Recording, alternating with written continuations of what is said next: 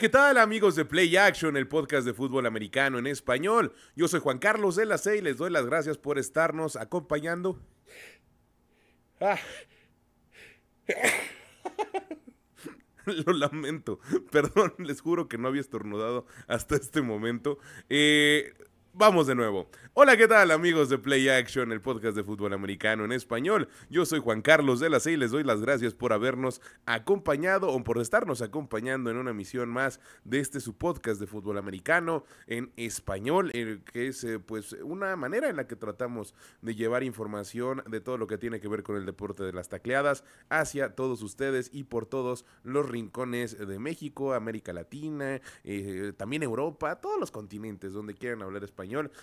Eh, yo recuerdo que hay gente que nos está viendo en, Bélgica, en España, en varias partes del planeta ya nos han visto. Entonces, eh, y he escuchado obviamente por las distintas plataformas de eh, pues contenido bajo demanda. Les agradecemos a todos ustedes que estén formando parte de esta comunidad de Play Action, de esta, pues, que es el primer año en el cual estamos llevando a cabo este programa. Y pues estamos muy contentos, todos los que formamos parte de, este, de esta emisión, estamos muy contentos de que nos estén acompañando a lo largo de un nuevo año del 2024. Esperemos que, esperamos que todos ustedes, pues, este año les traiga muy buenas cosas, que todo este, pues, los proyectos que tengan en puerta se cumplan. En lo personal, esto yo ya se los he comentado varias veces, esto ha sido un sueño que tenía desde hace muchos años, es algo que quería hacer y pues lo estamos logrando, ¿no? Y lo estamos haciendo bien, lo estamos haciendo en, este lugar que es eh, la taberna, ¿no? El, canal de, Twitch por medio de cual pues estamos eh, haciendo distintas cosas en cuestiones de eh, juegos de mesa, en cuestiones de cosas geeks, ¿no? Que son toda la programación que se tienen aquí y pues nosotros ponemos llegamos a poner nuestro granito de arena con cuestiones de deportes. También hay otro que es eh, la Taberna Sports, precisamente donde el Crazy Mike y el buen Renecito Golden Bull, que en un rato más vamos a tener por acá, pues hablan acerca de apuestas y de otros deportes. Entonces, pues bueno, esto es un sueño, de sueños se hacen las cosas, después se generan los proyectos y pues nada, es la verdad lo que quería expresarles en este momento, en estos primeros minutos de Play Action 2024. Eh, vamos a ir con todo, no vamos a parar mucho, vamos, seguramente después del Super Bowl vamos a estar fuera una o dos semanas, eh, pero vamos a estarles también llevando cosas de la LFA, vamos a estarles llegando, llevando cosas de todo lo que haya con información al respecto. Eh, ya después les diremos cuáles serán los días que nos vayamos de un par de semanas de vacaciones, pero aquí vamos a seguir porque hay cosas que hay que ver con el combine, después viene el draft y por ahí viene mucha información que vamos a seguir compartiendo con todos ustedes y sin lugar a dudas, como lo dice el titular de este programa, este que es el programa número 17 de Play Action, pues se está acabando la temporada regular 2023-2024 y vaya cierre que está teniendo. Eh, nuestro queridísimo productor, el señor Ardilla, ya tiene preparados para nosotros eh, unas imágenes con cuáles son los eh, el playoff picture, cuál es la manera en la que se están acomodando las conferencias. Aquí lo estamos viendo ya en pantalla. Del lado izquierdo tenemos a la americana, donde eh, hay tres asientos o tres lugares que ya están, perdón, cuatro que están definidos, tres por definirse. Ahorita vamos a hablar de esos. Primero los que ya están cerrados. Ravens, en primer lugar, ganaron de una manera decisiva. Así, no dejaron lugar a ninguna duda en su partido contra Miami de la semana pasada. Después, en segundo lugar, precisamente, los Dolphins, quien es un equipo que durante la primera mitad, no sé si ustedes estarán de acuerdo conmigo, durante la primera mitad de toda esta temporada 2023-2024, pues se mostraron como un equipo sorpresa, un equipo muy dinámico, pero poco a poco fueron saliendo algunas, eh, pues, algunas desventajas, algunas cosas que estaban eh, pues no muy bien cuajadas dentro del equipo y entre ellas pues estaba la situación de eh, pues su defensiva. Con el tiempo regresaron Xavier Howard, Jalen Ramsey de las lesiones que tenían y empezaron a mejorar su desempeño, pero perdieron por más de 50 puntos la semana pasada. Contra es eh, aquel equipo que podríamos catalogar todos como el mejor equipo de la liga actualmente, que es Baltimore. Tienen una defensiva que te oprime, no te deja hacer nada. Tienen una ofensiva que por el otro lado te pasa por encima y te arrolla con un ataque terrestre impresionante. Y por más allá de que muchos critiquen la manera de jugar de Lamar Jackson, el esquema ofensivo y demás, es impresionante la manera en la que a ratos este señor juega y puede definir cosas con pases, ¿eh? reitero, 56 puntos no se anota nada más porque sí. Obviamente hubo fallas por parte de Miami en todos lados, que esperemos que corrijan para el partido de esta semana, que ya en unos momentos más lo platicaremos, es también decisivo para saber si pasan o no pasan a playoffs o en qué lugar pasan, o cuál es el otro equipo que pasa, porque también ahí están los Buffalo Bills. Bueno, en tercer lugar van a pasar los jefes de Kansas City.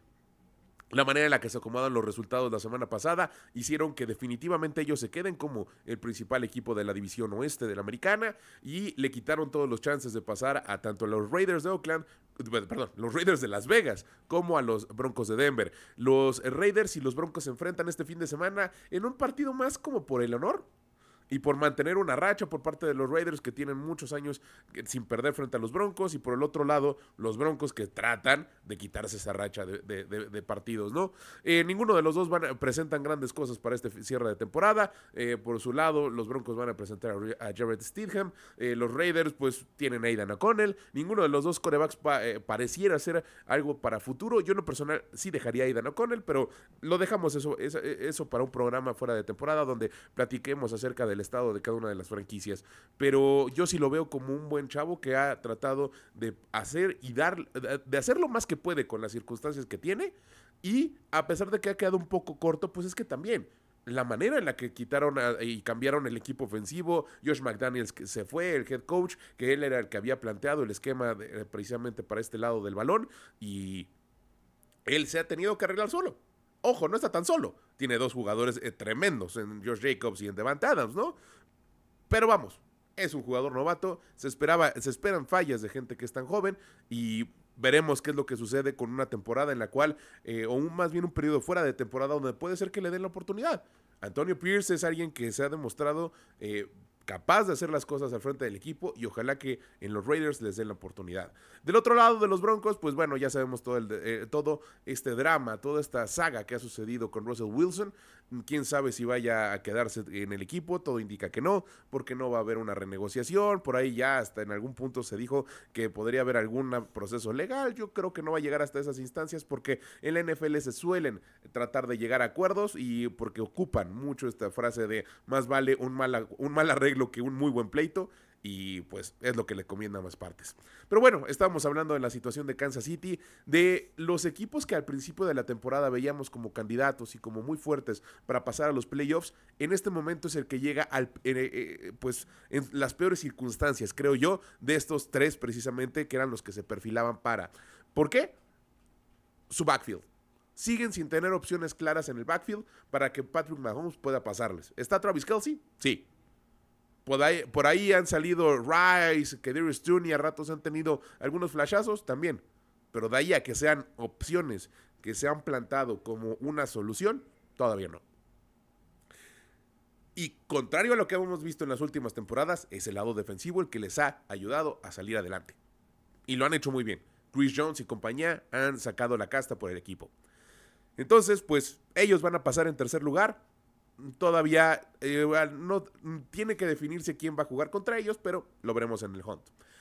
Después vienen los Browns. Ellos también ya tienen asegurado su pase en los playoffs, pero solamente pueden pasar como Modin porque forman parte de la división norte de la americana, abajito en segundo lugar de los Ravens. Entonces, gran equipo, gran, más bien, gran este, gran desempeño que han mostrado todos, los, eh, todos los equipos de esta división norte de la americana.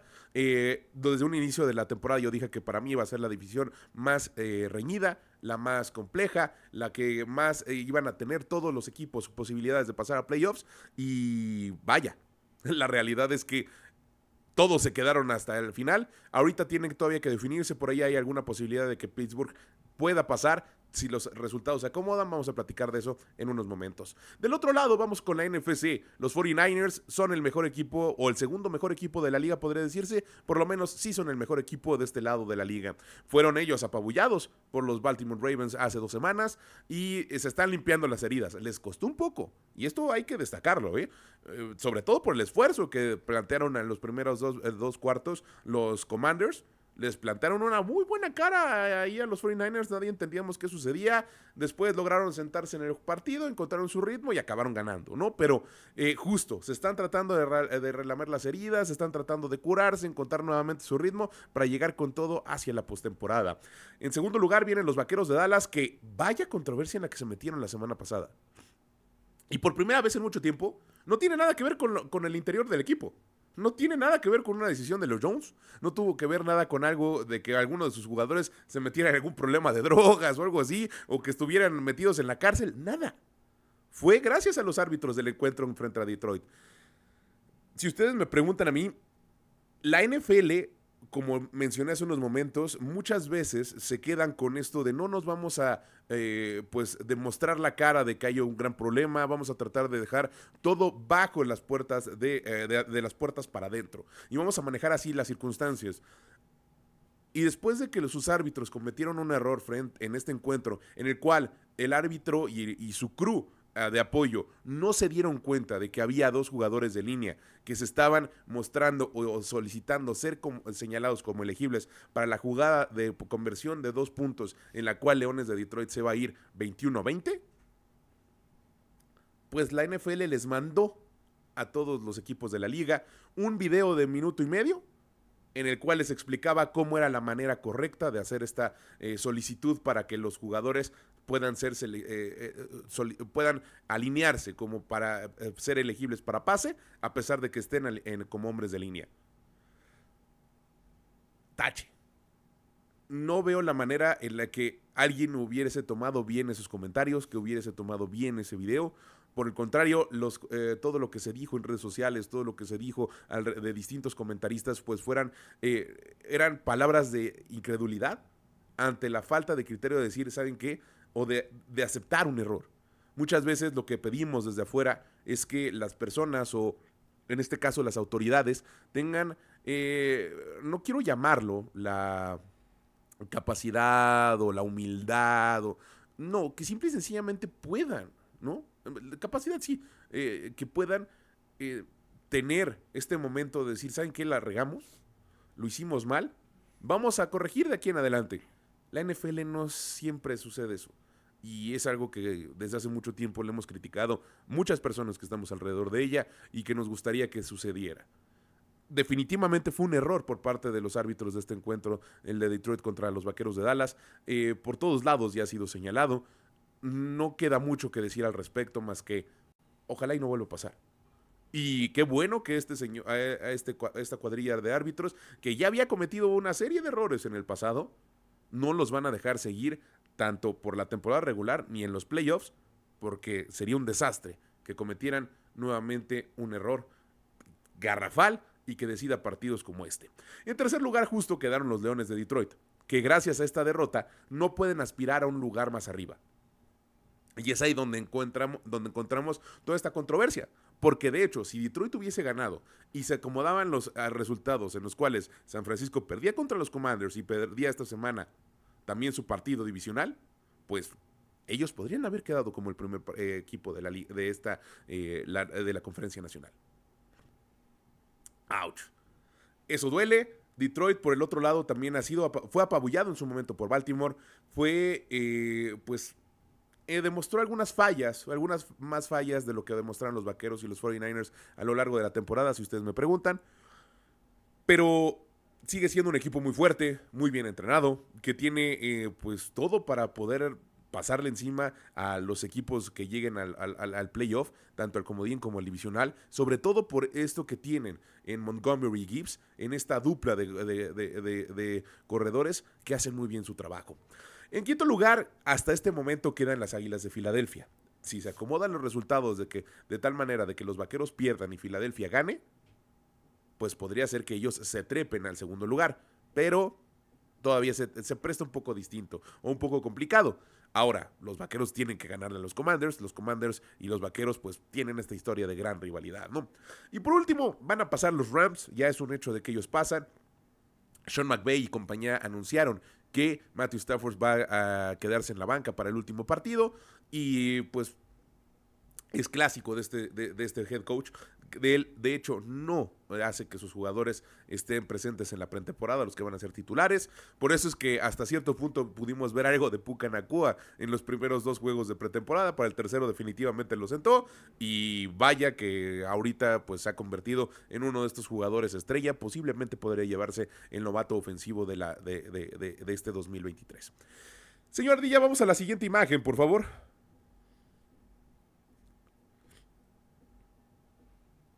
Perfecto. Eh, ya tenemos en pantalla. Ahora, ¿quiénes son los que están eh, posibles a, todavía a quedarse con un lugar en los playoffs de, las de los dos lados? Los Jaguares tienen que ganar para pasar en cuarto lugar. Como mencioné, los Bills en estos momentos tienen que ganarle su partido a Miami. Pero ojo, si pierden, es muy factible que no pasarán a los playoffs. ¿Por qué? Porque precisamente están los Steelers y están los Tejanos abajo, en esta parte que dice ahí on the bubble, porque si se acomodan más resultados y dependen de que otros equipos pierdan, ellos son los que pasarían. En séptimo lugar están los Colts, pero también ellos tienen que ganar y es posible que su destino quede en manos de ellos. Ahora, tienen que estar ahí los Tejanos y para esta semana yo estoy apostando a que gane Tejanos. Y si se acomodan los resultados de tal manera, pues entonces Tejanos pasaría en séptimo, los Bills podrían a lo mejor olvidarse de los playoffs y Steelers pasar, que de hecho es como yo espero que suceda hacia este final. No lo sabemos todavía, eh, hay, muchas cosas que se tienen que definir y veremos qué es lo que sucede en esta americana.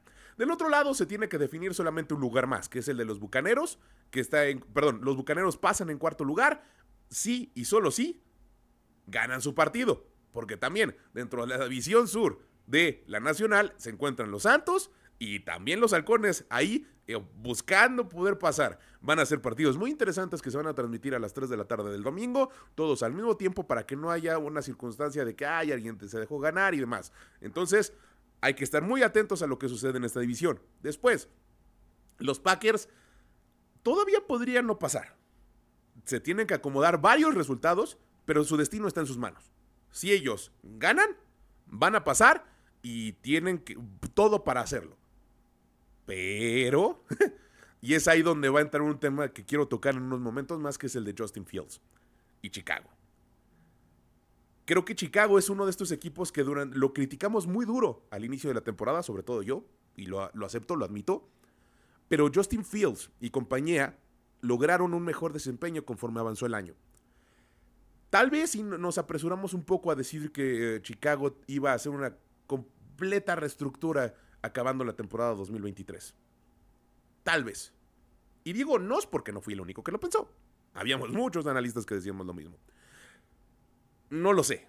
Hay todavía muchas cosas que platicar. En un momento más voy a tocar específicamente este caso de Chicago. Pero bueno, van a enfrentarse los Packers y eh, los Osos.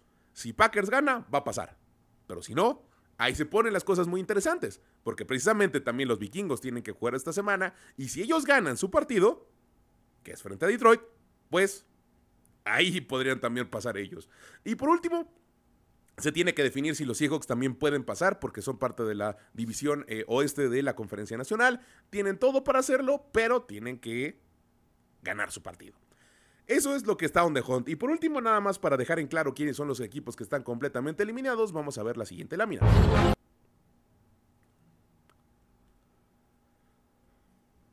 Listo. Ahí tenemos precisamente en primer lugar a los Broncos, a los Bengals, a los Raiders, a los Jets, a los Titanes, a los Chargers y a los Patriotas por el lado de la americana. Y a los Bears, a los eh, Gigantes, a los Commanders, a los Cardenales y a las Panteras de Carolina por el lado de la nacional. Quiero destacar algo. Justo es aquí donde voy a platicar lo de Justin Fields. de todos estos equipos, los Bengals, tal vez los Broncos, tal vez, y los Osos de Chicago, son tres equipos que durante mucho tiempo tuvieron en sus manos su destino. Hubo varios partidos que Chicago justo pudo haber ganado y que perdió garrafalmente, horrorosamente, al principio de la temporada. Uno de ellos fue contra los Broncos. Iban ganando por 30 puntos y acabaron perdiendo. Y eso es un problema. Por eso es que nos adelantamos durante mucho tiempo de, esta temporada 2023 a decir que Chicago no estaba haciendo bien las cosas y que les hacía falta una, una, reestructura. El señor Iberflus, quien es el head coach de este equipo, a mí lo personal no me gusta como head coach, tengo que decirlo. Pero tampoco me gusta la directiva de los Osos. Tienen décadas, si no es que ya casi un siglo, que es el siglo que tiene de existencia esta franquicia, sin tener la capacidad de encontrar un ritmo ofensivo. Son una franquicia clásica, justo, tienen casi 100 años de existencia. Y no puede ser posible que nunca hayan encontrado su ritmo ofensivo. Me van a decir, ah, es que por ahí estuvo Jim McMahon en los años 80. Y es que por ahí, sí. Han tenido buenos receptores, han tenido excelentes eh, corredores. Pero nunca han encontrado un coreback y todo un equipo ofensivo del cual se pueda marcar una tendencia. Caramba, Rex Grossman fue su coreback cuando llegaron al Supertazón en el año 2005. Esta es la primera ocasión en muchísimos años, en muchísimos años, que tienen un esbozo de un coreback franquicia. En lo personal, y lo he dicho aquí, y no es porque haya salido de los Broncos, pero yo sí defiendo mucho a Jay Cutler.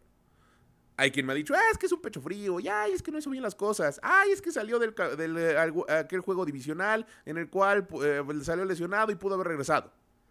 Las circunstancias eran distintas. Y para que Ryan Urlacher lo haya salido a defender, eso a mi manera de verlo es un muy buen espaldarazo. Pero bueno, eso queda en la manera en la que cada quien juzga y eso queda en, en lo que cada quien cree acerca del equipo y lo que analiza.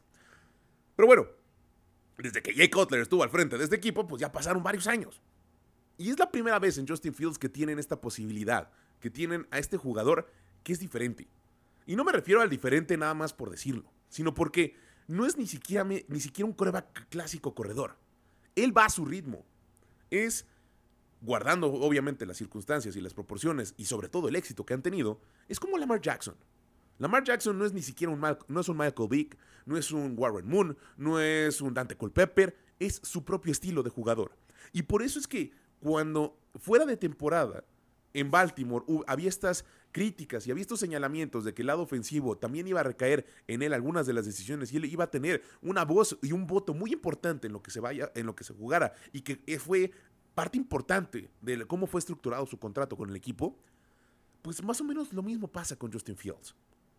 Reitero, hay que guardar las proporciones. Uno ya fue MVP, el otro apenas tiene tres años en la liga.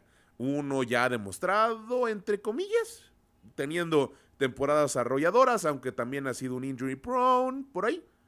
Y el otro ha tenido cero apoyo durante un par de años y hasta este año solamente dos o tres jugadores en toda su ofensiva que lo apoyan. ¿Qué quiero decir con esto? Si Chicago realmente buscara un, coach a lo mejor que no el head coach, pero sí alguien que estuviera a su lado, que le ayudara a estructurar una ofensiva con todo lo que hemos visto que le funciona, pues podríamos estar hablando de éxito.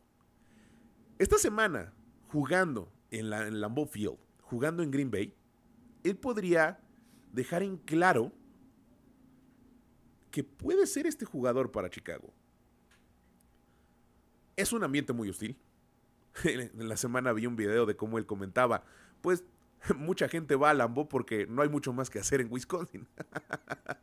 la verdad me dio mucha risa. A lo mejor puede ser fuera de lugar y a lo mejor muchas personas pueden haber comentado, pueden haber pensado, pues es que él nunca ha ganado nada y está atentando contra la historia de la franquicia. Hay que recordar que los dos equipos se odian. Entonces también hay que tomarlo bajo ese contexto el comentario, ¿no? Creo que vale mucho la pena que pensemos en cuál puede ser el futuro de Justin Fields.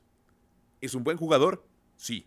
Es más, desde mi trinchera, cuando los Broncos de Denver no lo seleccionaron en el año, hace tres años, pues sí me dolió. Yo quería que él fuera al equipo. No me quejo para nada del resultado que hemos tenido con Patrick Surtain. Pies tú es otro nivel de corner. Es otro nivel de jugador por la manera en la que está hecha. No me quejo para nada pero sí creo que Justin Fields es un coreback franquicia. No me lo crean a mí. Créanselo a los videos que puedan ver. Busquen ahorita. Resumen 2023 Justin Fields. A lo mejor va a ser sí el resumen de las mejores jugadas. Pero es lo que vale la pena ver. En muchas ocasiones, pues sí, él tomaba decisiones apresuradas, pero es que su línea no lo apoyaba. Su coordinador ofensivo, vaya, sabemos el drama que hubo en el equipo. Entonces, yo creo que deberían de tenerle paciencia. Si no, va a tener un mercado muy fuerte allá afuera, ¿eh? Si lo deciden correr de Chicago este fuera de temporada, va a tener un mercado.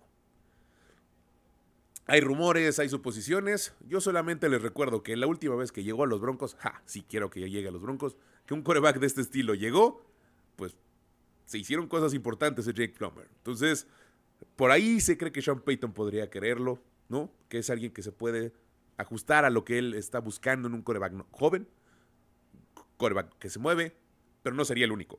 Yo creo que definitivamente con los ojos cerrados, unos gigantes de Nueva York podrían agarrarlo podrían agarrarlo en otras partes, en otras partes, cualquier otro equipo que estuviese necesitando un coreback y que tuviese una historia ofensiva que sí lo pueda arropar. Quien también podría tener un mercado es Tampa Bay, o más bien Baker, Mayfield. Y yo creo que Tampa Bay debería de firmarlo.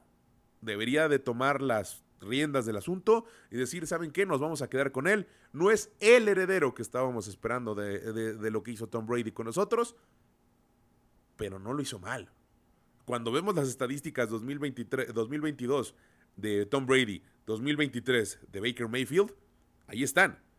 Y por un lado, siguen en la contención del Super Bowl. Digo, perdón, de, de los playoffs. El año pasado, con un récord perdedor, pasaron también a los playoffs. No hay que ser tan críticos con la temporada de Baker Mayfield y por el contrario, cuando le pusieron un coach que lo supo guiar y que lo supo arropar sin darle todas las llaves del carro desde un momento, desde el primer momento, como sucedió en los Browns, las cosas que empezaron a cambiar. Desde la temporada pasada lo vimos cuando estuvo un tiempo con los Rams, ahorita lo estamos viendo aquí en Tampa Bay. Pero bueno, yo estoy hablando de los equipos que ya están fuera de la contención de playoffs y que tienen pues una buena estructura, una buena base para el año 2024. Entre esos están los Bengals. Definitivamente Burrow es en lo personal, mi coreback favorito de esta, de, esta era. Tiene toda la garra, tiene todo el toque, tiene todo el porte de un coreback. Pero más allá de eso, la manera y la actitud en la que llegó o con la que llegó al equipo de los bengalíes, sin importarle ser una franquicia perdedora, demostró mucho de él. Y llegó a cambiarlo, y llegó a cambiar la narrativa, y ya los llevó un supertazón estaba viendo estadísticas, para esta temporada van a tener alrededor de 70 millones en cap. ¿Por qué? Porque su extensión de contrato, que eran 240 millones de dólares, si no me recuerdo, 260 millones de dólares, no entran en función hasta 2025. Entonces, si bien los directivos y la gente de las finanzas de los bengalíes de Cincinnati deben de hacer y, tomar decisiones muy cuidadas, pues hay que invertirle a la defensiva.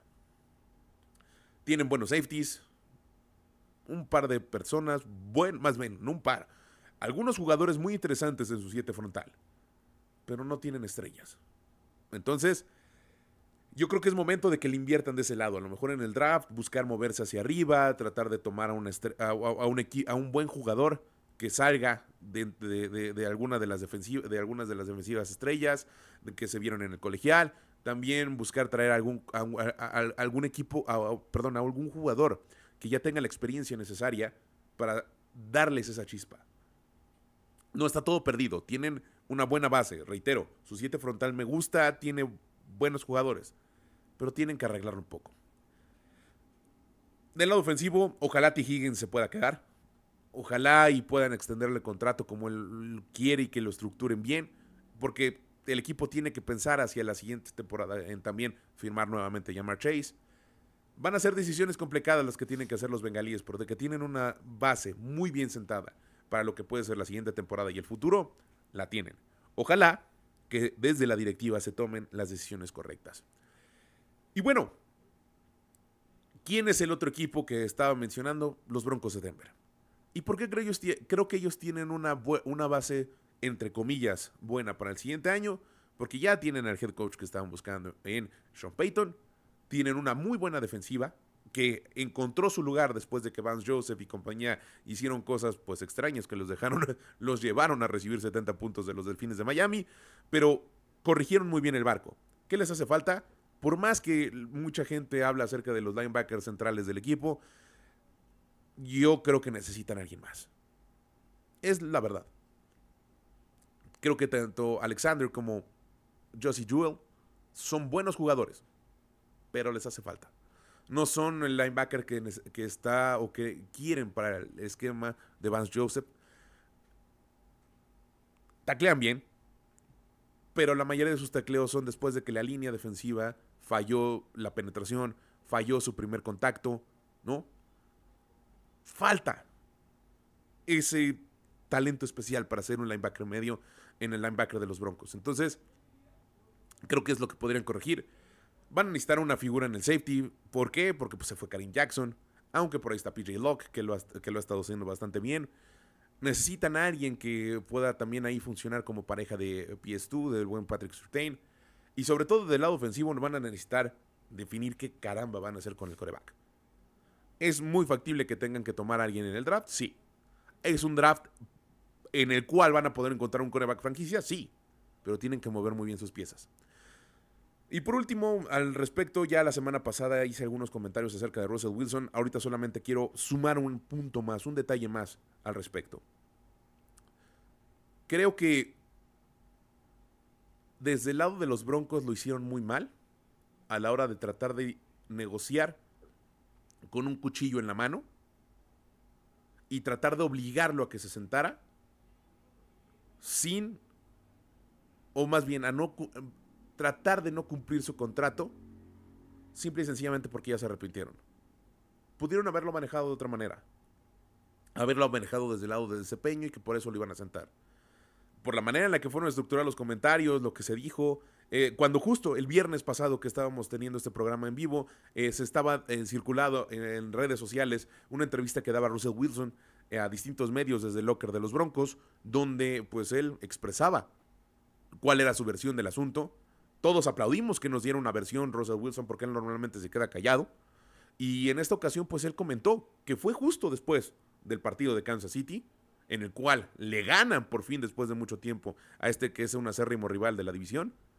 Y pues que desde ahí le dijeron, ¿sabes qué? Si no decides arreglar tu contrato, si no suceden ciertas cosas, pues te vamos a sentar.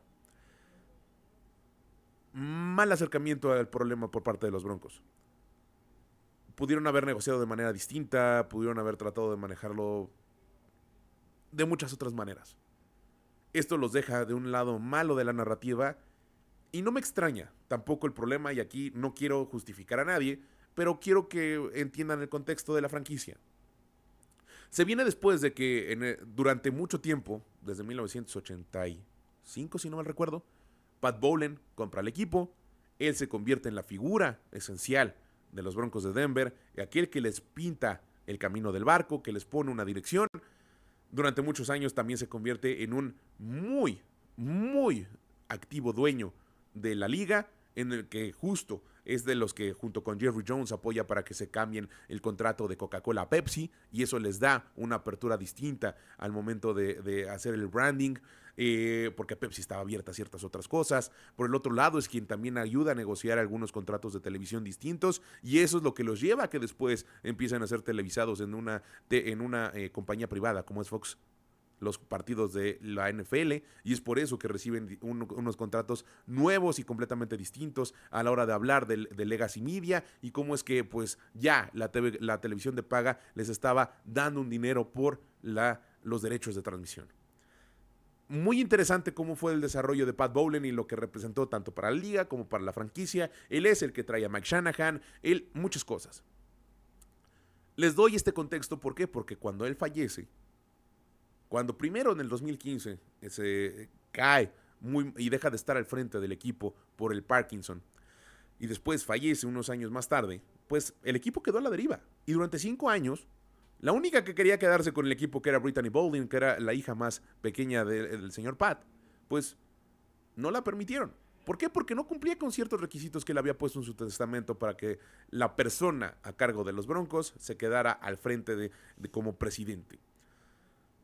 Hubo un pleito de entre hermanos, también entró el tío, que era hermano de, Pat Bowlen, para ver quién, cuál era la decisión que se tomaba. Al final, los tres que, eh, que, estaban de un mismo lado decidiendo vender el equipo son los que ganan. Pero en esos cinco años son los que yo les vengo a platicar, en los cuales pues hubo muchos cambios de coaches, en los cuales John Elway, Joe Ellis y compañía tomaron decisiones malas, decisiones erradas, donde no hubo una dirección en el barco.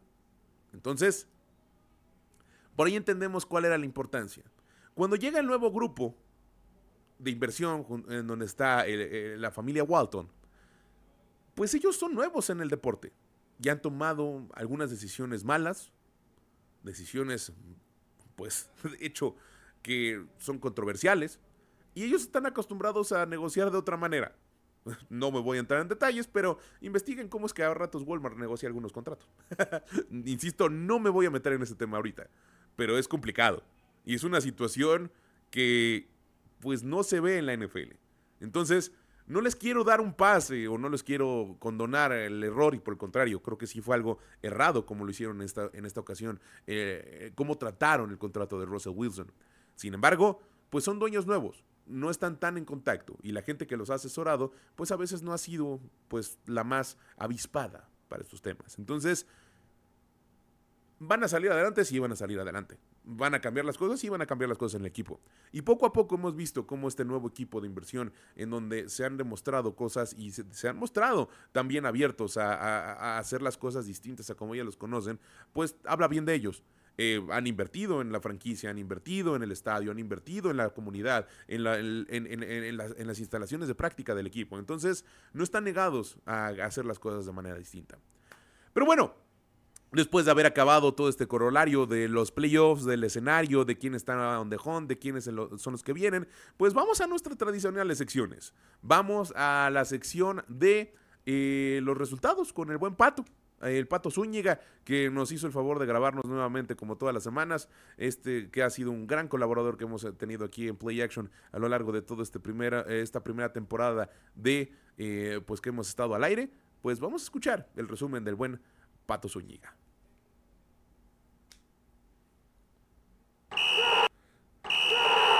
Estos son los resultados de la NFL. Llegamos a la penúltima semana de la temporada regular de la NFL y los juegos empiezan a tomar ese sabor de playoffs, tal y como pasó en el AT&T Stadium casa de los Vaqueros de Dallas, quienes sufrieron de más pero lograron llevarse el partido al vencer 20-19 a los Leones de Detroit. El juego claramente va a quedar marcado por una cosa, y es la polémica jugada en la que Tyler Baker atrapó lo que habría sido la anotación de la ventaja, pero los oficiales señalaron al liniero ofensivo de los Leones de Detroit por una penalización por contacto ilegal por no reportarse como elegible, a pesar de que las tomas indicaban lo contrario. Hay que señalar que los árbitros de este compromiso quedaron completamente descartados para la postemporada. Veamos qué sucede.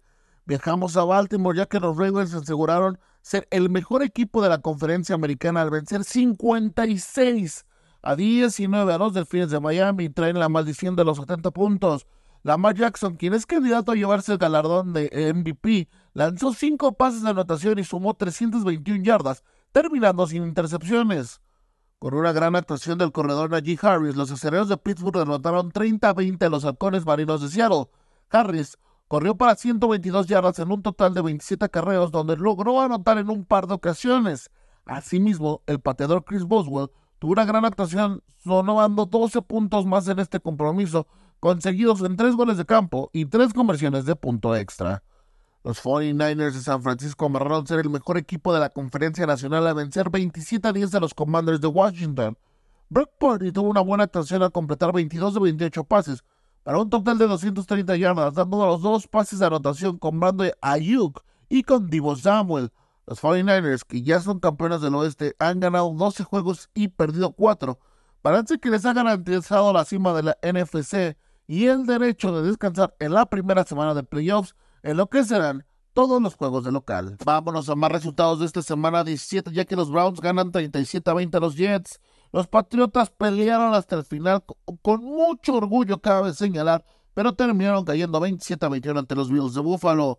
Los Osos de Chicago salieron bravos y vencieron 37 a 17 a los Falcons, mientras que los Tejanos ganan 26 a 3 a los Titanes. Colts gana 23 a 20 a los Raiders, mientras que Jacksonville le pega 26 a 0 a Carolina. En cero no juegan. Los Rams amarran su boleto a playoffs al vencer 26 a 25 a los Gigantes. Y Cardinals sorprende y gana 35 a 31 a los Eagles. Por su parte, los Santos ganan 23 3 a los Bucaneros. Y los Broncos dan la campanada y ganan 16 9 a los Chargers.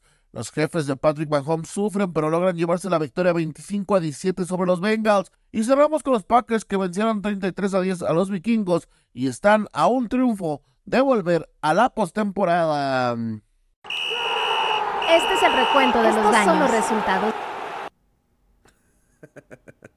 Saludos a las personas que nos están viendo en estos momentos. Por ahí está el buen José Alberto Mosqueda, que es un colaborador más de este equipo de trabajo aquí en Play Action. Él eh, está haciendo comentarios de que, pues, no, dice, no sabe lo que habla el locutor, el comentarista. Seguramente fue en algún momento en el que hablé mal de sus equipos, pero pues es tradicional, ¿no? Si le va mal a, si le va a Green Bay, ¿cómo no voy a hablar mal de ellos? Pero bueno, no es cierto, René, perdón. Ya, no voy a decir nada de su equipo. Y por el otro lado, saludos a Pepe Secas, mi hermano. Eh, gracias porque me, me, mandó una corrección y, justo estoy buscando ahorita el dato. Mm, tradicionalmente se le llama backfield también a todas las personas que están atrás de la línea de scrimmage y que son los corredores. En algunos momentos de la historia del fútbol, también eh, del fútbol americano, también se le ha mencionado a los receptores como parte del backfield porque también pueden estar en esa zona. Y entonces él me hacía la corrección y me hacía la anotación. Dijiste que el backfield completo de los eh, Kansas City Chiefs son el problema, pero no son los receptores. Depende de la excepción. Gracias por la anotación. Y sí, vamos a ser más específicos, son los receptores los que les generan un gran problema en esta ocasión a los Chiefs de Kansas City. La verdad es que todo el mundo lo sabemos, ¿no? Pero bueno, Recuento de los daños de la jornada anterior, de la jornada 17. Eh, pues nos fue bastante bien, nos fuimos 12-4. Rápidamente hacer un pequeño corolario. Eh, Jets contra Cleveland. Cleveland ganó, eso no tenía nada que hacer. Ya lo, ya lo platicamos la semana pasada. Eh, Dallas frente a Detroit, ya, ya platicamos sobre la controversia. Buffalo contra Nueva Inglaterra. Yo a ratos pienso que Nueva Inglaterra ha sufrido de una muy mala suerte. Porque se le ha puesto enfrente a varios equipos que les anota más de 20 puntos y les ha arruinado la fiesta de los playoffs a varios. Eh, ahí están los Steelers y están los Broncos. Entonces, no sé. A lo mejor todo esto que se ha dicho en contra de Bill Belichick y la manera de los Patriots, pues, a lo mejor realmente habría nada más que hacer algunos ajustes. Definitivamente creo que va a venir una gran reestructura, pero no lo sé. Esto ya va a ser algo que van a evaluar dentro de esta franquicia. Chicago frente a Atlanta. Eh, Chicago acabó ganando reitero, se han visto muy bien al cierre de la temporada. Indianapolis contra Las Vegas, yo pensaba que iban a ganar los, los Raiders, que justo esto también les iba a dar oportunidad para intentar pasar a los playoffs en esta última jornada, pero no sucedió así y al contrario, Indianapolis gana y justo eso es lo que los permite estar en esta contención de los playoffs. Rams contra Gigantes, eh, ahí los Rams eh, se vieron muy bien en, en el sentido de que ganaron su partido, pero lo que sucedió en algunos momentos híjole, los gigantes también, al igual que los patriotas, hay momentos donde no entiendo por qué pierden tanto. Sí, son malos, la gente me va a decir ahorita me van a tirar y lo que ustedes quieran decirme. Pero los gigantes también, es, del señor De Vito y compañía, pues han demostrado que cuando tienen un buen plano ofensivo, pues pueden hacer las cosas. Y estuvieron a nada de ganar el juego anterior. Entonces, Ahí está la circunstancia, veremos qué, decisión toma la familia Mara, los dueños de los gigantes, eh, si eh, por ahí se va a quedar el señor Sable al frente del equipo como head coach o no. Yo creo que, eh, perdón, Dable, yo creo que él no debe de quedarse. De hecho, yo creo que el escenario perfecto sería que él regrese a ser el coordinador ofensivo de los Buffalo Bills. Y, pero pues bueno, ya veremos cuáles son las decisiones que se toman. Arizona, Filadelfia, aquí se los dije. Filadelfia, obviamente teníamos que apostar a que ganaban ellos por ser el equipo que son y porque al final los equipos bien entrenados y con muy buenos jugadores, pues al final pueden ajustar las tuercas y ganar los partidos importantes. Sin embargo, perdieron con Arizona y les es el yo creo que Arizona está jugando en estos momentos para ver a quién le arruina la, historia del playoff, está viendo para ver a quién le saca la sorpresa, está viendo, está jugando porque no tiene otra cosa que hacer. Ellos sí tienen que hacer una reestructura también profunda, pero demasiado profunda. Y no me refiero específicamente en la posición del coreback que todo mundo los critica. No, es en otras áreas donde lo tienen que hacer. Y también desde el head coach también eh, tendrían que pensar en cambiar, no han encontrado una fórmula adecuada. Desde que Kurt Warner sale de esta franquicia, pues nuevamente se desdibujó y se convirtió en lo que ya conocíamos desde hace mucho tiempo. Le falta también ajustar las tuercas al cuerpo directivo y a la gente que los eh, maneja. Eh, por parte de San Francisco Washington, ya también hicimos algún comentario. Washington durante los primeros dos cuartos aguantó bastante bien, después se desfunda, como era de esperarse. Jacksonville frente a Carolina, no hay mucho tampoco que decir. Carolina tiene mucho, mucho que ajustar. Bryce Young ha demostrado ser un coreback que solamente da flashazos. Yo en lo personal no estoy seguro de que sí vaya a ser un coreback franquicia en la liga. Mm, no quiero hacer todavía mi análisis completo sobre él. Creo que faltan muchas piezas en el equipo para poder realmente juzgar si es una eh, es un es un material de coreback franquicia y de alguien que pueda hacer cambiar la historia de la franquicia. Eh, Miami contra Baltimore, ya lo platicamos. Yo, yo aquí esperaba que Baltimore eh, pues ganara el partido. lo acaba ganando 56-19. Por ahí me menciona, no perdieron por 50 puntos. Bueno, perdieron por más de 50 puntos, ¿no? Ahí está. Tennessee contra Houston. Houston tenía que ganar. Eso les da la oportunidad de nuevamente traer en ritmo a CJ Stroud y ver este último juego frente a Indianapolis y ver cómo es que se acomodan las cosas para la siguiente eh, jornada y la jornada de los playoffs. Eh, Pittsburgh le acabó ganando a Seattle, como lo estábamos anticipando. Eh, Denver frente a, los Chargers, pues también se gana el partido, aunque nadie le gusta la manera, el, desempeño de Jared Stidham. Por ahí hubo algunas decisiones, ¿no? Del equipo, de, cómo es que jugaban. Eh, estuvieron, fue un partido de media tabla para abajo eh, y pues también hacia el cierre espero que los dos equipos jueguen igual. Cincinnati frente a Kansas City, yo pensaba que le iba a alcanzar a Jake Browning y compañía para ganar la Kansas City, pero por el contrario, justo Andy Reid y todo, y, todo su equipo encontraron las, eh, los momentos adecuados para acabar quedándose con la victoria. Y por último, Green Bay contra Minnesota, los aplastaron 33-10. Jordan Love y compañía encontraron un muy buen ritmo de, juego. Minnesota, por más que todo el mundo sabemos que tienen a Justin Jefferson y un gran y buenos jugadores receptores, buenos jugadores de backfield, no acabaron encontrando su ritmo. Y es una desgracia porque todavía hay gente que estábamos esperanzados a que Kirk Cousins pudiese regresar, no lo ha hecho y pues ni modo. Eh, o bueno, regresar a un equipo que esté bien eh, completo. Vienen muchas dudas a lo largo de, lo que vienen en el periodo fuera de temporada para Minnesota. Tienen que hacer reestructuras, tienen que ver si se quedan con Kirk Cousins o no. Son decisiones importantes, importantes las que tienen que tomar en este equipo de la División Norte de la Conferencia Nacional.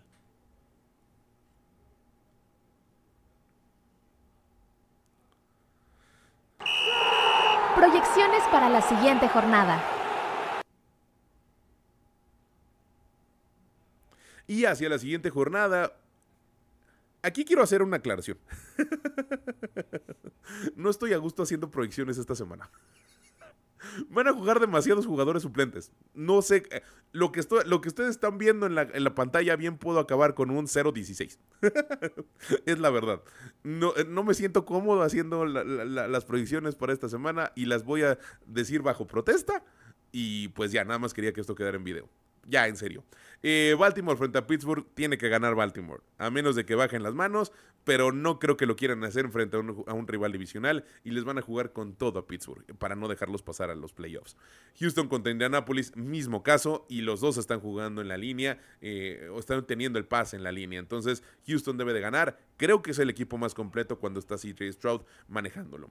Eh, Cincinnati frente a Cleveland tiene tiene que ganar Cincinnati, o bueno, creo que va a ganar Cincinnati, por el solo hecho de que en Cleveland van a descansar a Joe Flaco. Entonces, pues eso nos deja con un ritmo que va a ser, a lo mejor le meten eh, un poquito eh, el, freno a lo que han hecho en las últimas jornadas, van a tratar de sanar algunas heridas. Y ya prepararse para los playoffs. Eh, Detroit frente a Minnesota, también tendría que suceder lo mismo con Detroit, pero, y aquí quiero destacar, Dan Campbell y compañía se quedaron muy heridos después de la derrota frente a los Vaqueros. Muy heridos. Entonces, yo creo que van a tratar de demostrar muchas cosas con este partido. Jacksonville frente a Tennessee, eh, eh, creo que va a ganar Jacksonville precisamente por lo mismo que tienen que hacer otras franquicias y es demostrar que pueden ganar. Eh, y aparte llegar con una racha ganadora a los playoffs.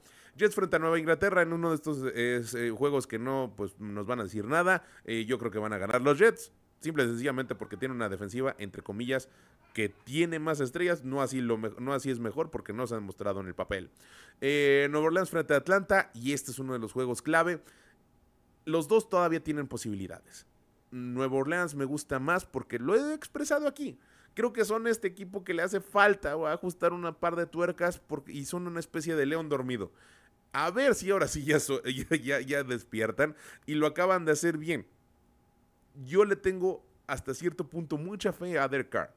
se me hace un gran coreback, pero no ha gozado ni de la salud ni de los juegos y estrategias completas para eh, pues estar ahorita en una posición donde pudieran reclamar el sur de la nacional ellos en este momento, ¿no? Entonces, tienen que, llegan con posibilidades a la última jornada. Yo pensé que iban a estar eliminados desde hace un par de semanas, pero han jugado bien. Entonces, Veremos qué es lo que sucede. Este es de los partidos que, clave que tienen que ver este fin de semana.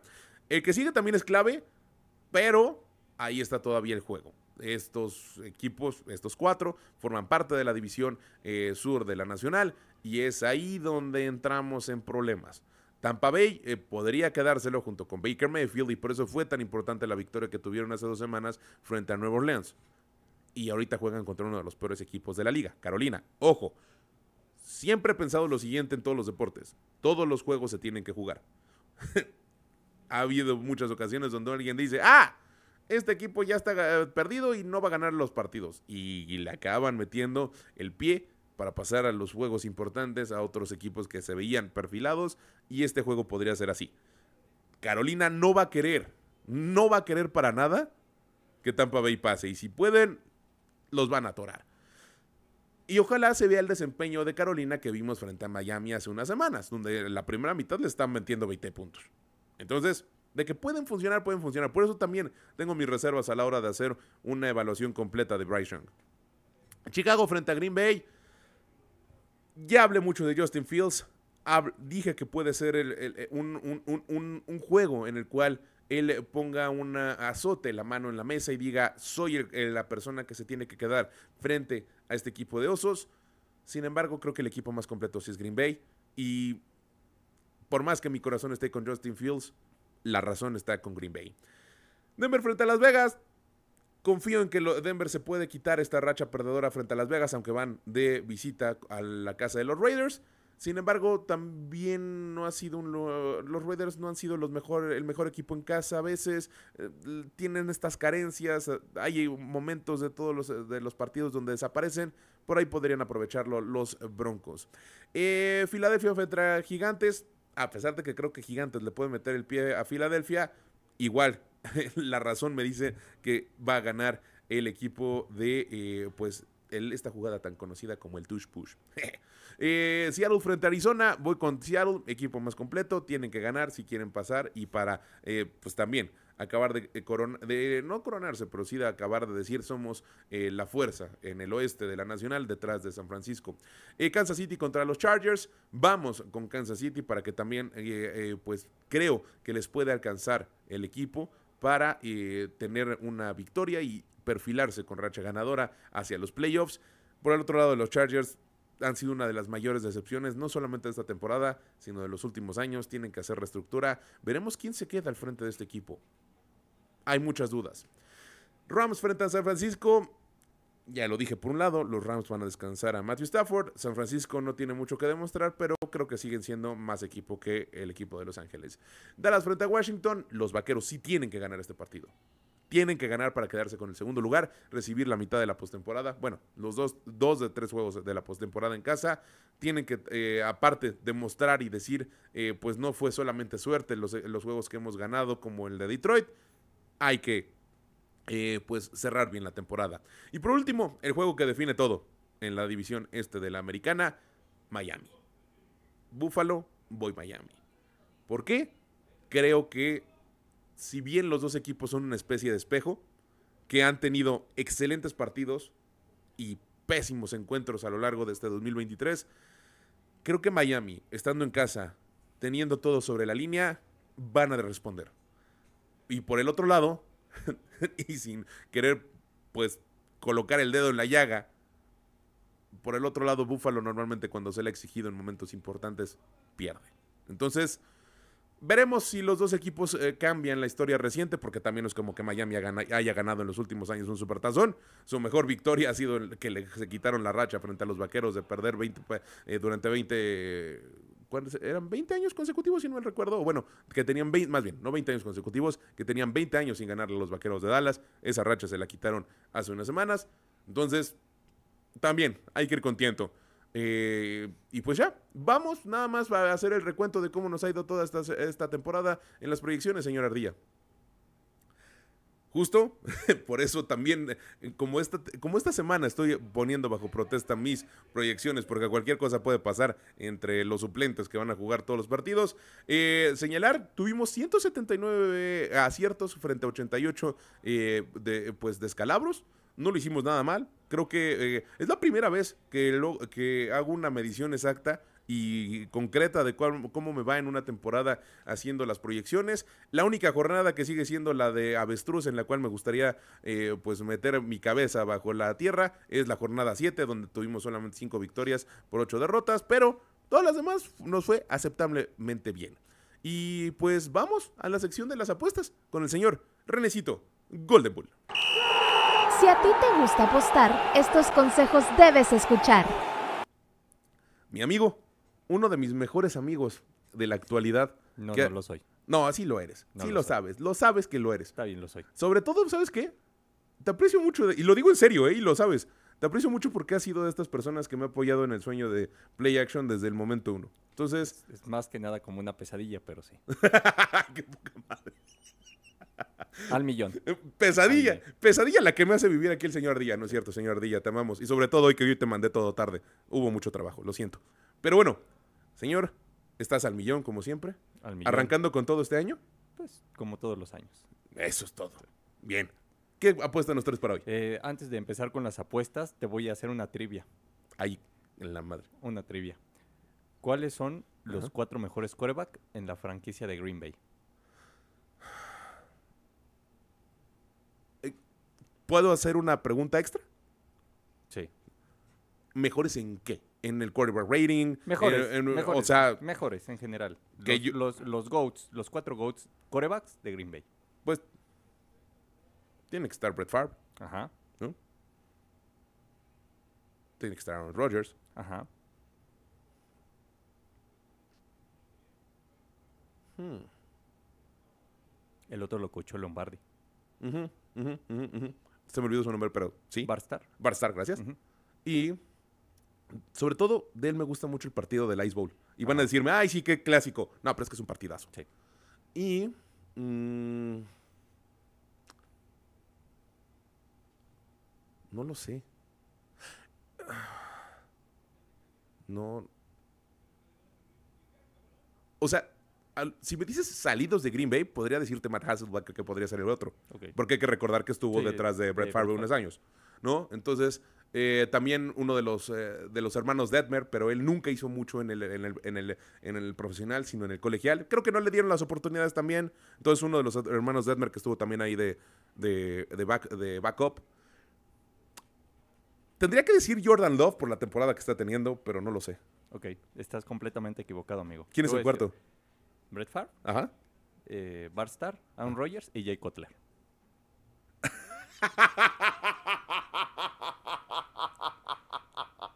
Lo dices por el comentario que acabo de hacer, Por ¿verdad? supuesto que sí. ¿Y sabes quién era su receptor favorito? Caja Clinton Dix. Exactamente, jaja Clinton. Pero bueno, eh, eso, eso, Yo me estaba rompiendo la cabeza realmente pensando en mi cabeza, ¿quién podría ser el de los mejores? nu- no, bueno, si, si quieres en cuanto a números, eh, está Ernie Herbert, ganó cuatro campeonatos en los 40. Exactamente, ¿no? Pero, Pero bueno, eh, vámonos con las apuestas. Eh, al igual que tú, no suelo apostar, de hecho no iba a tener sección esta semana, es, es un albur apostar. Pero eh, si les sirve a ustedes, eh, lo que yo hago generalmente en estas últimas semanas de la Parlay NFL, Fun, ¿no? No. Ah. es, eh, hay muchas aplicaciones que te dicen hacia qué lado se está cargado el dinero. Ah, qué Ah, interesante. Entonces, siempre apuesto en contra del que esté cargado el dinero, porque la casa siempre gana. Ok, Las ok, Vegas ok, siempre ganan y las, y Vegas saben cosas. Entonces, eh, pues como recomendación es lo que yo hago esta semana. Eh, les traigo ahí unas apuestas que eh, a reserva de esto también me gusta, me gusta para meterlas. Y por ahí les voy a dar algunos números. Los números completos los van a encontrar en Patreon. Ok, pero pues es Día de Reyes, ¿no? Les voy a regalar unos números. Ojo con los que metan eh, a los Ravens en su parlay. Ojo con los que metan a los Texans en su parlay. Y ojo con los que, venta, con los que metan el spread de Chicago. Ah, ok. O sea, Chicago más 3. Quien agarre Chicago más 3, ojo.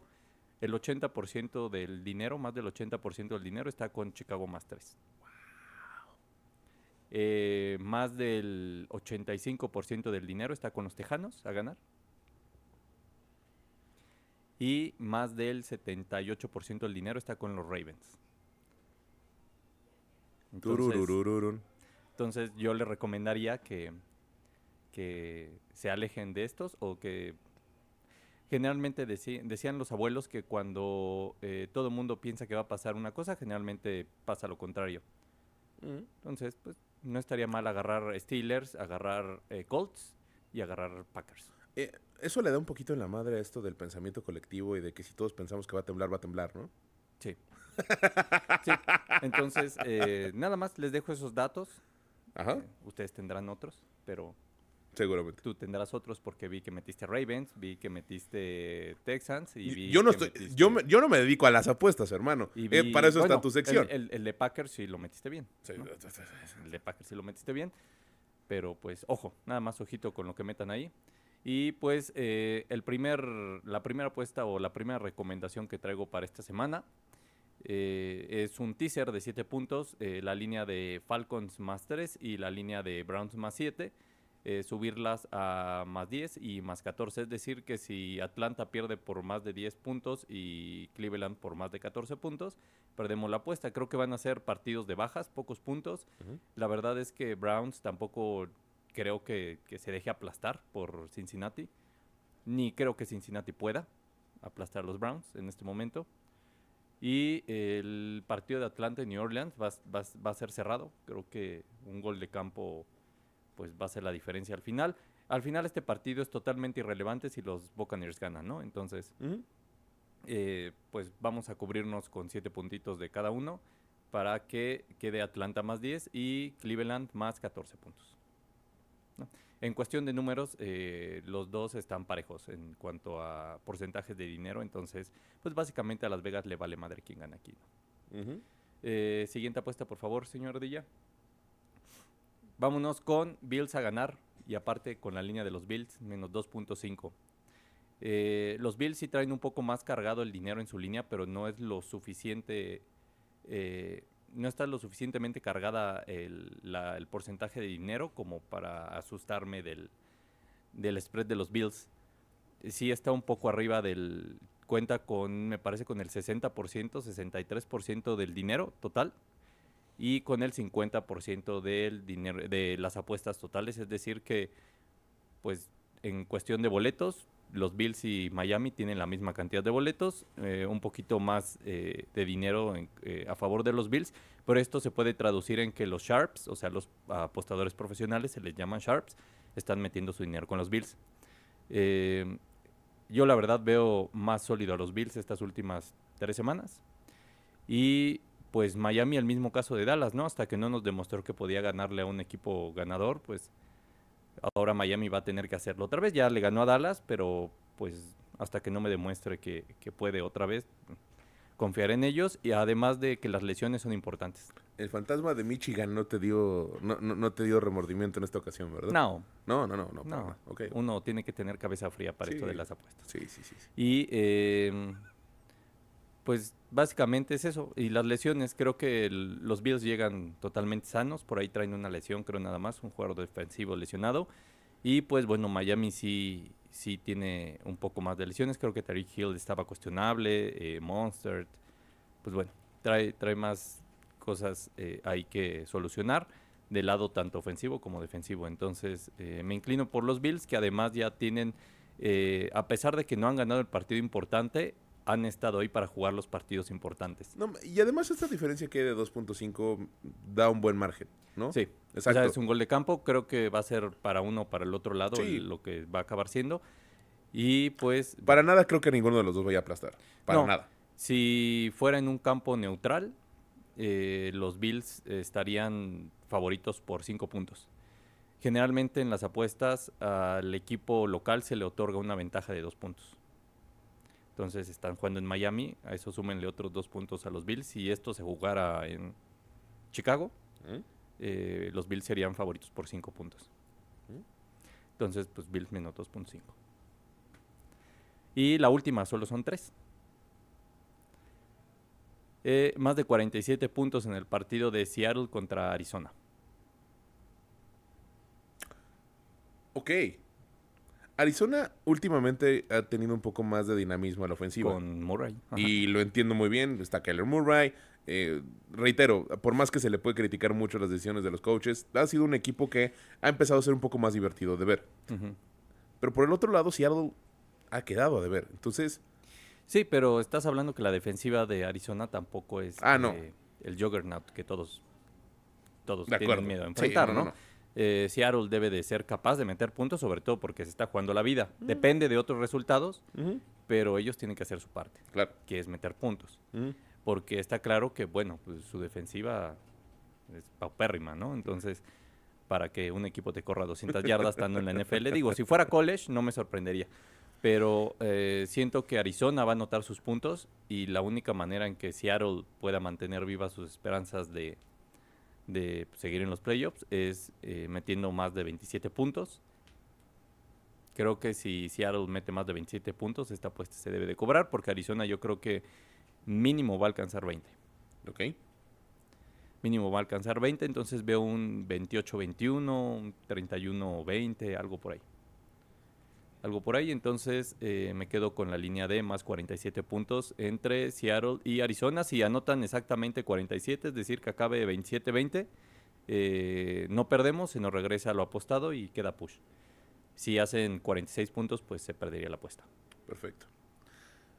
Y ahora sí, ¿te parece si nada más ahí nos cuentas qué pasó la semana pasada con Washington y con Michigan? Uf. Es, es cagado porque generalmente atino todas las de college y no atino de NFL. La semana pasada atinamos las tres de NFL, Exacto. atinamos el San Francisco menos 13, Sí. atinamos el Parlay y atinamos otro spread que compartí. Y de las tres de college que compartí, sí cobramos una, el over de puntos de Texas y Washington. Ajá. El over, pero no ganó Alabama. Que Alabama pudo haber ganado. Sí. Eh, esa última serie ofensiva en donde no sacaron ya puntos y se fueron a tiempo extra, creo que en ese momento yo sabía que la apuesta se iba a perder. O sea, cuando eh, Michigan anota, que empatan 20-20 y le regresan a Alabama balón con poco más de un minuto, con el pateador que tiene Alabama, pues tenían que avanzar poco relativamente. O sea, Claro. un gol de campo de 50 yardas era bastante alcanzable por ese pateador. Lo quiero para mis Packers, por cierto. Eh, sí, porque Carlson es una de cal y 25 de arena, ¿no? Entonces, eh, yo, yo, yo sentía que sacaban en ese momento el partido. Una vez que no lo pudieron sacar y se fueron a tiempo extra, yo sabía que, que era partido de Michigan, ¿no? Y creo que el peor llamado en la historia de, de Alabama, yo sí concuerdo, que mandan un coreback draw por el centro. Cuando Michigan tenía nueve personas en la caja, En el chat de Play Action lo estábamos viendo en tiempo real todos y fue, fue unánime. Creo que pocas veces hemos, hemos hecho un comentario en el cual los cinco realmente ajá. estábamos de acuerdo. Y No, y lo peor es que lo vi como dos o tres veces y no lo podía explicar. O sea, no entiendo por qué mandaron esa jugada. Era- Es que creo que hasta el aguador que estaba sirviendo las chelas y no estaba viendo el momento del partido, sabía que iban a mandar eso. Michigan tenía nueve hombres en la caja. Y la ejecución aparte del demonio. Se tropieza. O sea, ni siquiera como para hacer la finta de, ah, me voy por el otro lado. Nada, o sea, nada. No. Entonces, mala ejecución, mala decisión desde la línea de banda y me sorprende. Puedo- porque puedo hubo dos tiempos fuera. Sí, puedo entender la lógica de que en ese tipo de jugadas le das tu balón a, eh, le das el balón a tu mejor jugador y el mejor jugador es Milrow, ¿no? Entonces, ¿Realmente es el mejor jugador de, de Alabama, Milrow? ah, lo había hecho bien en los últimos, ¿no? Estaba pues le tenías que dar su crédito y la verdad es que Eh. por tierra el- el- la segunda mitad al menos sí, sí aplastó a Michigan, ¿no? sí, no, estoy de acuerdo. Eh, pero no sé, no te lo explicas, ¿no? Cuando ves una caja de nueve personas, mandar un coreback draw por el centro, mm, es una decisión cuestionable, sobre todo por Nick Saban. No, no sé si por ahí Milrow algo tuvo que ver, algo vio, no sé si cambió la jugada, pero pues salió muy decidido, ¿no? Pues, generalmente luego hace un engaño y sale. De acuerdo. Ahora, nada más. Última pregunta antes de terminar tu sección. Y te invito, si quieres, a que te quedes a lo siguiente, porque ah, vamos a ver algunos videos que le mandé al señor Ardilla desde, la- desde la tarde. Eh, pero, ¿quién crees que va a ganar la final? ¿Quieres decirlo desde ahorita o te esperas una semana? Eh, no, porque ya es el lunes. Perdóname, tienes toda la razón. Eh, ¿Quieres decirlo de una vez? No voy a decir quién va a ganar. ¿Mm?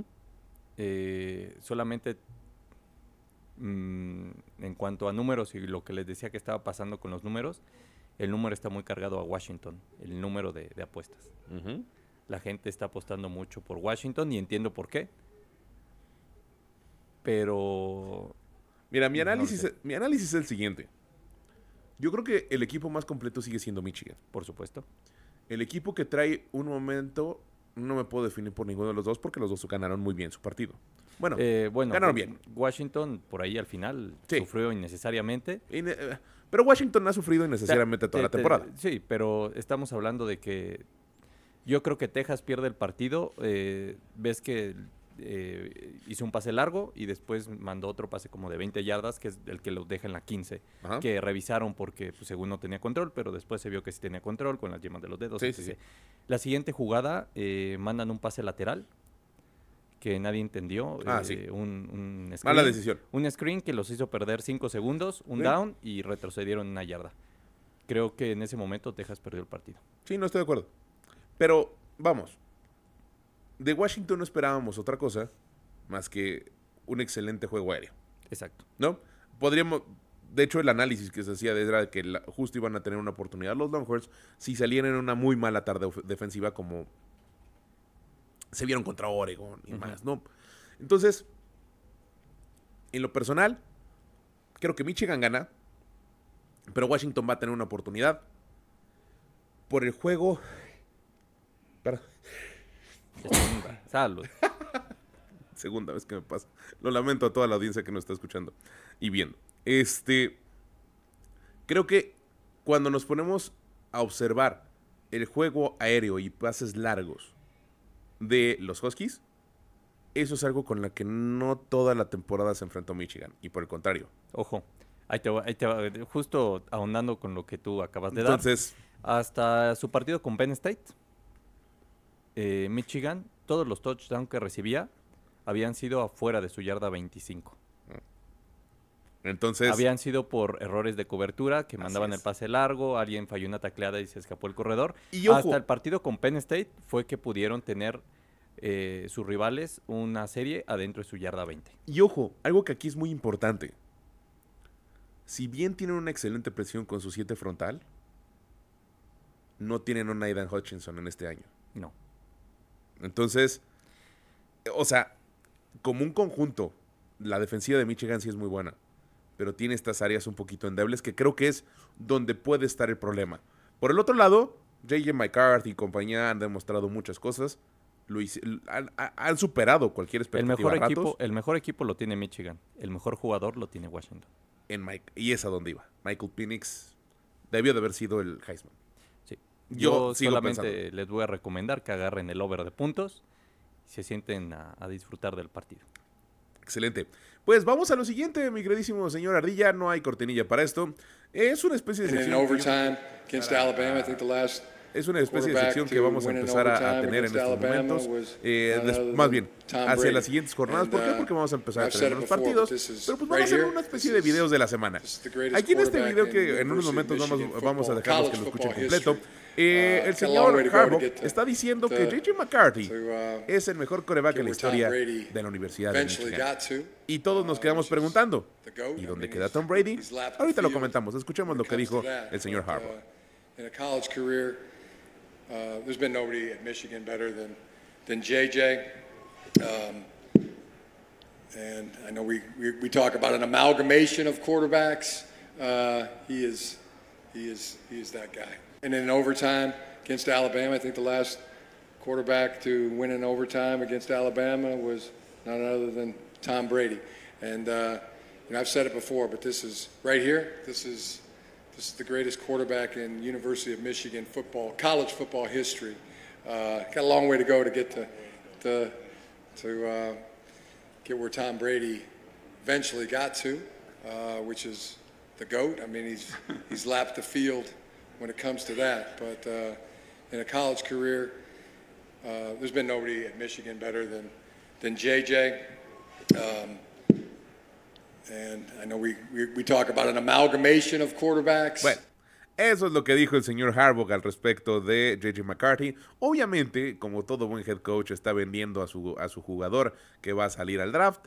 ¿Tú qué opinas al respecto, queridísimo René?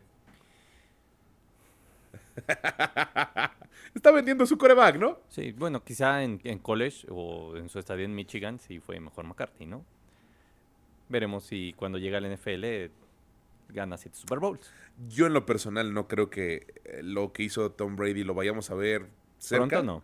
A lo mejor para Holmes. A lo mejor y existen las estadísticas de que lo puede lograr. Por cierto, tú que tanto decías de la historia de los Bears, ¿sabías que, que Jordan Love ya superó las 3.000 yardas por aire y los 30 touchdowns? ¿Sabes que ningún coreback en la historia de Chicago lo ha hecho? Exacto, sí. Y otro dato anecdótico, ¿sabes por qué son los cheeseheads o por qué se ponen cabezas de queso en, en Green Bay? Ajá. ¿Tú sabes por qué? No, ¿por qué? La gente siempre me dice que porque es una zona que, pues, es de quesos, evidentemente Wi- Wisconsin es famosa por sus quesos. Ajá. En realidad es porque, pues, estando al lado de una urbe, si han ido a Green Bay, saben que están a dos horas de Chicago más o menos, manejando dos, tres horas. Eh, pues, uh, Chi- Chicago siendo una urbe muy grande, de las más importantes en Estados Unidos, eh, muy metropolitana.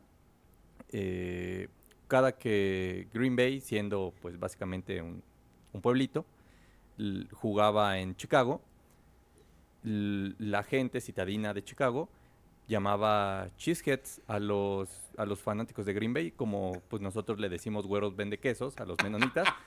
Ellos les decían cheeseheads en un afán de molestarlo. Eh, entonces la gente de Green Bay dijo, pues, pues sí, somos cheeseheads y empezó a usar eh, cabezas de queso para mofarse de la mofa que les hacían. Mira, yo creo que la rivalidad más dura y más férrea del NFL eh, actualmente es la. Bueno, no actualmente. En toda la historia es la de Gigantes contra Filadelfia. Son dos equipos que realmente se superodian. El- Pero no es ay, tan histórica como la de... Espera, ahí voy. O sea, hablando de la más fuerte, la más férrea, sí es Gigantes contra Filadelfia. Ajá. Pero, en segundo lugar y no muy lejano, está la de Chicago contra y Green Bay. La más histórica es Chicago Green Bay. O- Histórica, sí, por el tiempo, Sí. ¿no? Para que la gente que nos escucha. Es ¿no? como el Chivas América y el Tigres Rayados, ¿no? La más intensa es Tigres Rayados, la más histórica es... es- Eh, por ahí quien nos escuche te diría que Tigres Rayados. ¿Qué? No, pero, pues, ahí sí se matan, ¿no? Exactamente. No, pero yo lo llevaría un poquito más lejano, ¿no? Porque históricamente hablando y en campeonatos y demás, Filadelfia y Gigantes ahí están. Filadelfia no. Gigantes sí, tiene ocho campeonatos. Chicago, eh, creo que por ahí tiene ocho también. Y Exacto. Green Bay, pues tiene trece. ¿Va? Entonces, Ahí están. Bueno. Vamos al siguiente video, mi queridísimo señor Ardilla. Escuchemos a Odell Beckham cómo dice que este es el mejor equipo, de, el equipo de Baltimore en el que ha estado. Not probably. This is the best team I've ever been on, from the top to the bottom. Uh, we set ourselves up for success. You know what I mean? It's got to come through the bank in these black and purple unis. Go through this defense. This offense is crazy, man. Everything is right in front of us. So let's go ahead, keep preparing. Y'all enjoy this moment. You know what I mean? It don't come. It don't come by every now and then. So just enjoy this moment. Enjoy the night. Happy New Year, all that. Oh, I did like. I, I think I might. have- Para uno del Beckham que en Gigantes y que ha hecho otras cosas, pues interesante lo que dice. Ahora no está fuera de no está fuera de lugar y por el contrario, Creo que al final es una pieza que les puede ayudar por su experiencia en los playoffs. solo por su experiencia, porque habilidades, la verdad es que ya está muy venido a menos. ¿no? De acuerdo, eh, pero tuvo muy buen juego ahorita que tuvo Ah, dos pases de supuesto, sí. anotación, recibió bien y Siempre se me ha hecho un, un- un buen reto. sí, no extremo, no es un, no es un Jerry Rice, pero Pero es cumplido. sí, cumplido. veamos el siguiente, señor Ardilla. Además, gran apellido. It's uh, the Super Bowl for the Bears just about every year because they haven't haven't been in the playoffs. Oh, but yeah, once Bear in dog. Who how long? So this is their Super Bowl. It's been we've won. Uh, what have we won? Matt's never lost to them. I don't think it's like nine in a row. Do you think? really, a, is it a rivalry anymore? Oh, jeez. Fair question. you. It's a fair Jeez. question. If they can't beat us, is it? El viejo I mean, ayahuasco. every coach veces that le gets llaman hired in Chicago, manera first goal is to beat jocosa Green Bay. al señor been Aaron rough the Rodgers, last 30 plus pues todavía years, sigue know. teniendo su You know, corazoncito a con los Packers. like, all right, Pues es que es dueño de los osos, ¿no? Exactamente. Entonces, ahora que viene este juego de rivalidad, pues ya sabemos por quién está ruteando, ¿no? ¿Quién Fíjate está que, que apoyando. Últimamente Aaron Rodgers dice muchas estupideces, por llamarlas de alguna manera, sobre Es- todo en este tipo de shows, pero, Es ¿por de esas personas a las que les deberían de quitar el micrófono ya. pero ahora sí dijo una verdad, ¿no? De acuerdo. Eh, creo que van nueve partidos en fila perdidos los Chicago Bears. La última vez que ganaron justamente fue cuando se lastimó Rodgers. Exactamente. Tienes toda la razón. Pero bueno, y ahora sí vamos con el último video que tenemos preparado, señor Ardilla.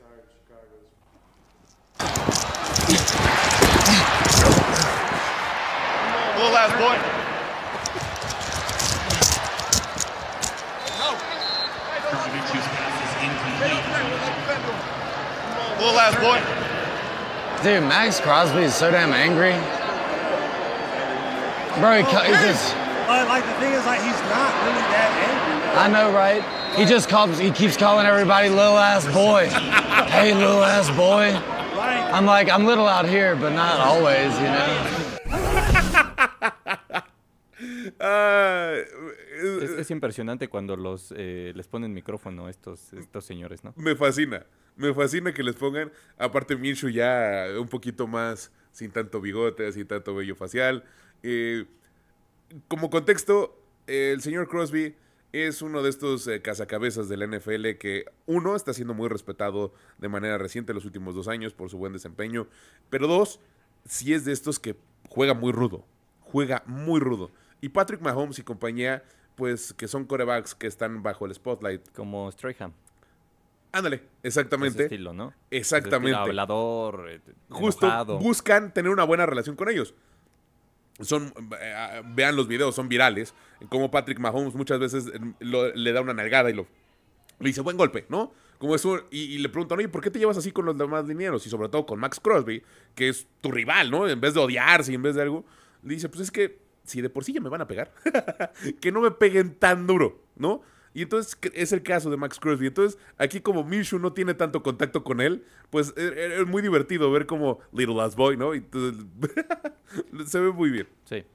Entonces, pues ya, son los videos que les teníamos preparados para el Si a ti te gusta apostar, estos eh, que sean virales, que estén en cuentas de la NFL eh, y en otras cuentas de los demás equipos, porque pues eh, ahorita se nos va a empezar a acabar, no el contenido, no así el análisis, pero sí, poco a poco hay menos partidos y demás, entonces pues vamos a hacer este tipo de secciones, también veremos qué es lo que más se nos ocurre, ¿no? Para traer, seguir trayendo contenido para todos ustedes y es momento, estamos llegando al final del episodio número 17 de Play Action, el podcast de fútbol americano en español. Yo soy Juan Carlos de la C y le doy las gracias por habernos acompañado. Renecito Golden Bull, gracias. Eh, gracias a ti por Como tenerme. sí. Yo sé que es un gusto para ti. Me Es fascina. más gusto el tuyo que el mío, pero aquí estaremos. Quiero decir que hoy lo tuve que obligar a que diera su sección, porque no quería. Ah, es que bueno, yo sí trabajo, gordo. Yo sí trabajo. Amigo, gracias por haber estado. Señor Ardilla, gracias por haber estado con nosotros en los controles. Y pues, de verdad, todas las veces le digo, disfrute de su fin de semana, que esté, deseo que esté repleto de fútbol americano, pero ahora sí, con más ganas y con más ahínco, disfrute de estos fines de semana porque cada vez está más cerca que se nos acabe la temporada de fútbol americano. Soy Juan Carlos de la C y hasta la próxima.